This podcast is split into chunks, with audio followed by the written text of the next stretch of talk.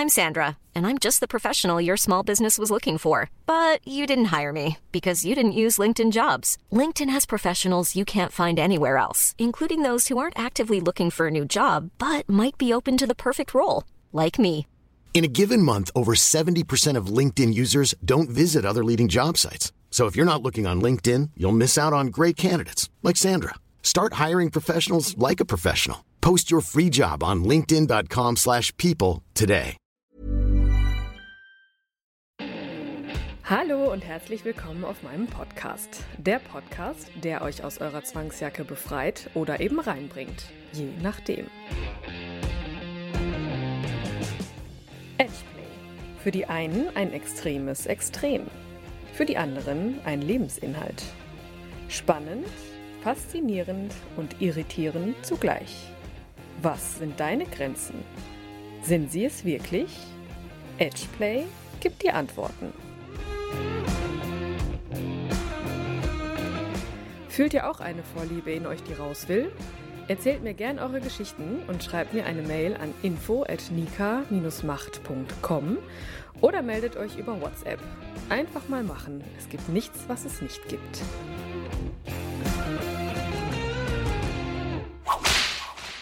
Das Thema Edgeplay. Ja, für die, die es nicht wissen, ähm, die oder die es vielleicht schon mal gehört haben, aber es nicht zuordnen können, Edgeplay sind Tunnelspiele. Sprich, Spiele, die man nicht so leicht abbrechen kann. Wenn sie einmal angefangen haben, dann zieht man die auch durch. Und deshalb ist es auch für viele so eine Grenze, die nicht überschritten werden kann, im wahrsten Sinne. Ja, witzig. Ja, auf jeden Fall.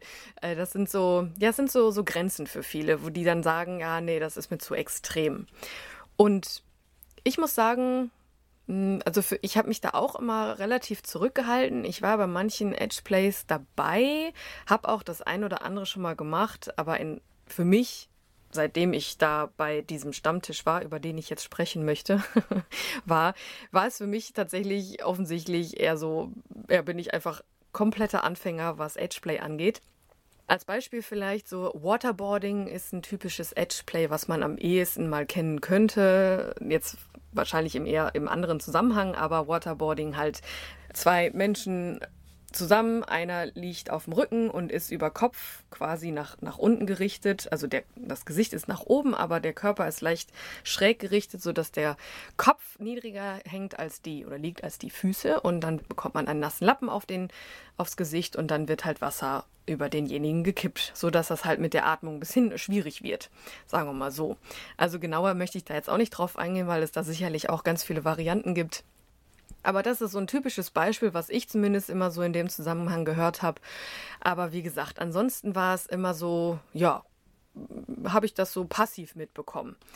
Klar sind dann auch solche Sachen wie Nadeln, das ist ja auch schon eigentlich, wenn du so willst, ein Tunnelspiel, weil ist die Nadel durch, ist die Nadel durch. Klar kann man die dann auch rausziehen und schnell wieder äh, so versuchen, in den, in den Alltag oder in den Raum zurückzukommen. Aber ist halt schon ein bisschen, also man kann es halt nicht so, so leicht wieder zurückrouten, als würde man jetzt irgendwie Augenbinde oder sowas setzen. Das ist jetzt nicht unbedingt Edgeplay. Ja, auf jeden Fall ähm, habe ich dann halt so softere Varianten gemacht oder ähm, Figging, übrigens auch ein Tunnelspiel, wie ich jetzt erfahren habe. Das ist, wenn man äh, den Anus mit Ingwer bearbeitet. Für Anfänger, ich habe da auch eine Folge drüber gemacht.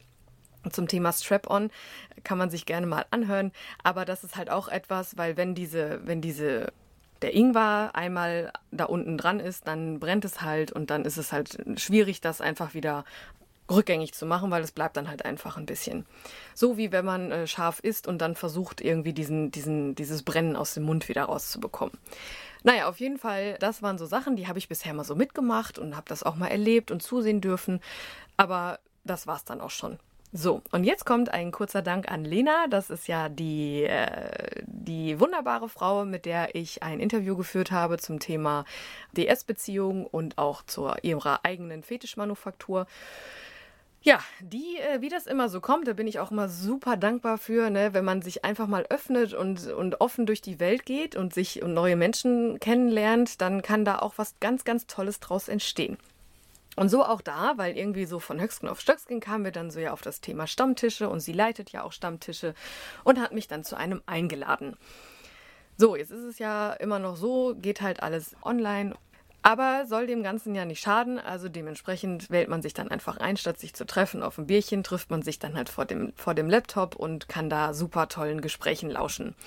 Und das war jetzt tatsächlich ein Stammtisch zum Thema Edgeplay.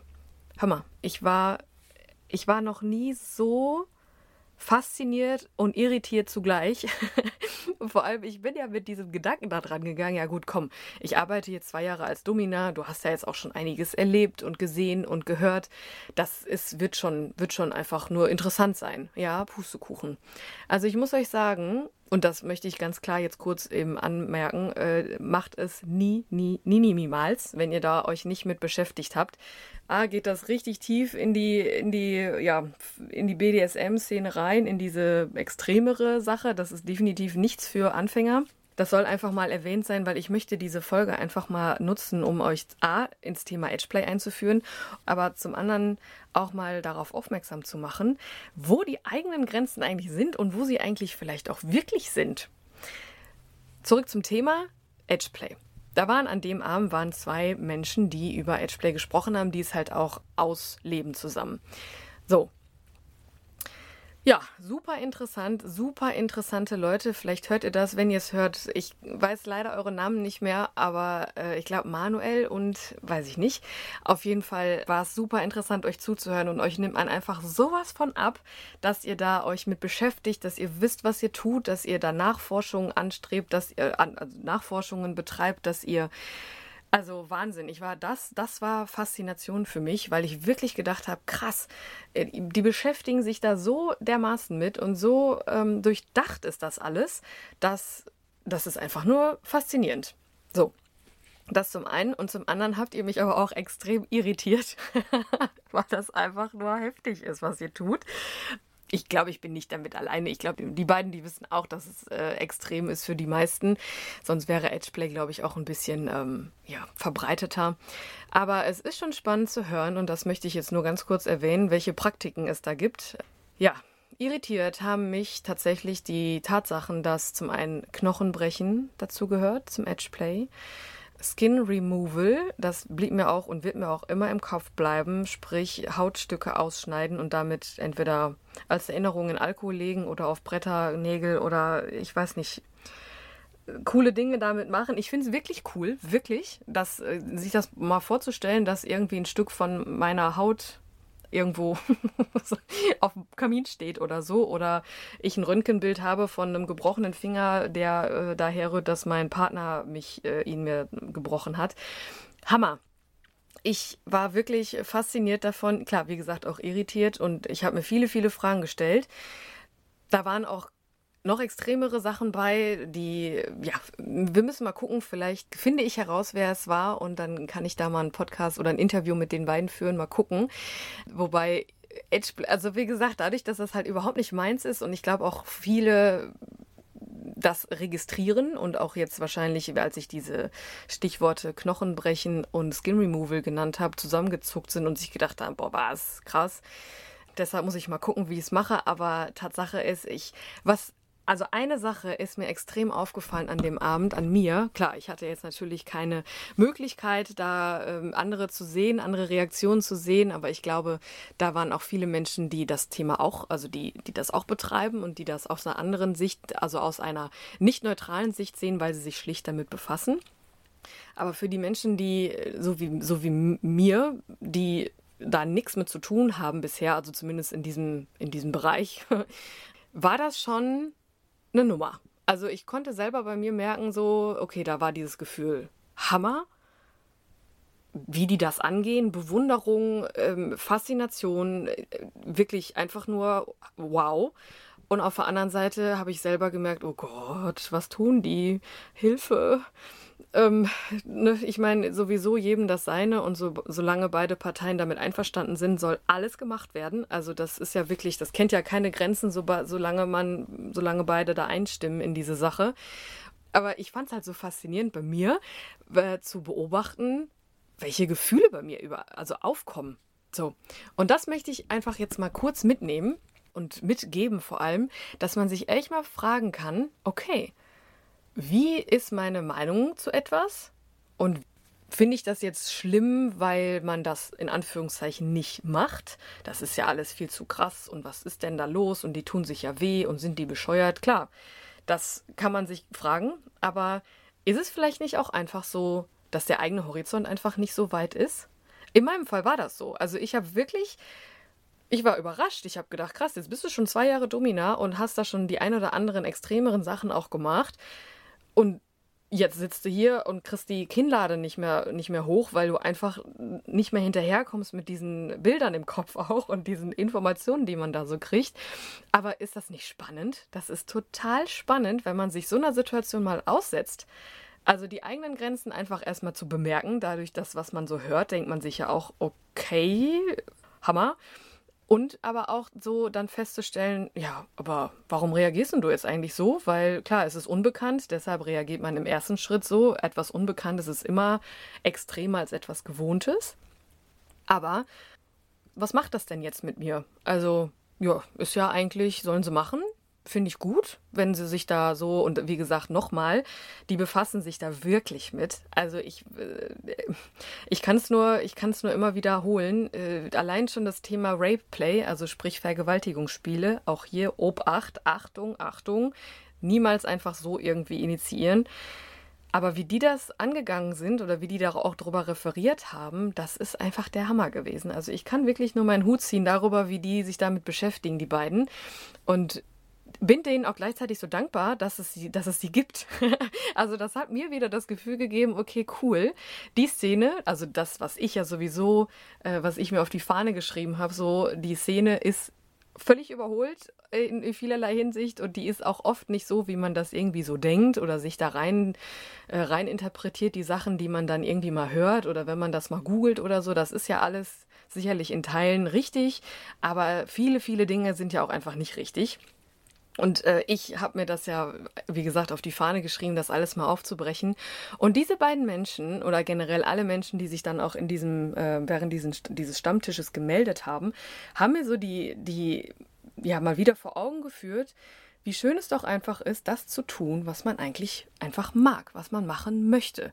Vorausgesetzt, der Partner macht das, möchte das auch und ne, was aber auch wieder eine Tatsache ist, die unfassbar wertvoll ist, einen Partner zu haben, mit dem man wirklich auch so in Anführungszeichen extreme Sachen machen kann.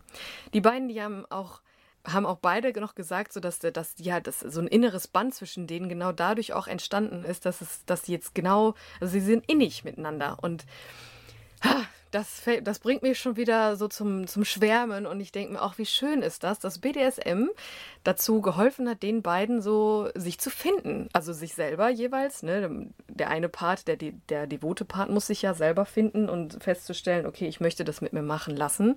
Und auf der anderen Seite der dominante Part, der feststellen muss, okay, ich möchte das jetzt gerne machen und freut sich umso mehr, dann eine, einen entsprechenden devoten Partner zu finden. Und wenn man das dann gefunden hat, meine Güte, ist das nicht schön? Also ich finde das so eine besondere Form von Liebe.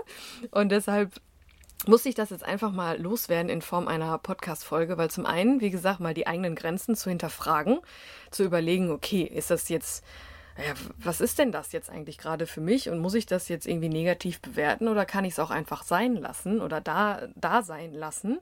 Und zum anderen mal so rechts und links zu gucken, so wen hat man eigentlich im Leben, so der, der oder die unfassbar wertvoll für einen ist egal in welchem Zusammenhang, ob das jetzt die Liebe ist oder eine, ein Freund, eine Freundin, Familie, einfach nur ein Bekannter, Arbeitskollege, Kollegin, wie auch immer, egal.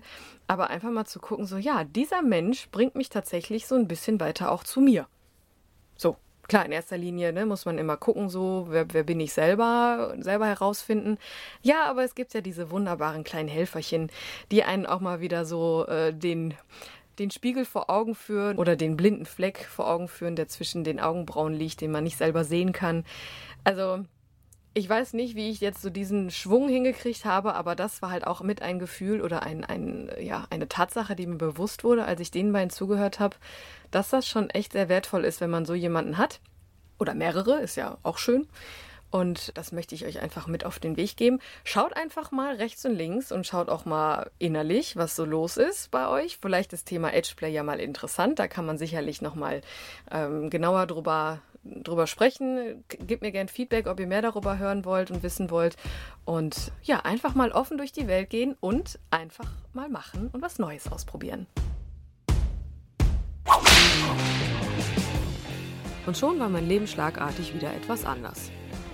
Wenn euch meine Podcasts gefallen, ihr euch wiederfindet, schreibt mir gerne eine Mail, schickt mir eine Sprachnachricht auf WhatsApp oder ruft mich an. Ich freue mich auf eure gnadenlos ehrlichen Geschichten. Die Kontaktdaten findet ihr unter jeder Folge.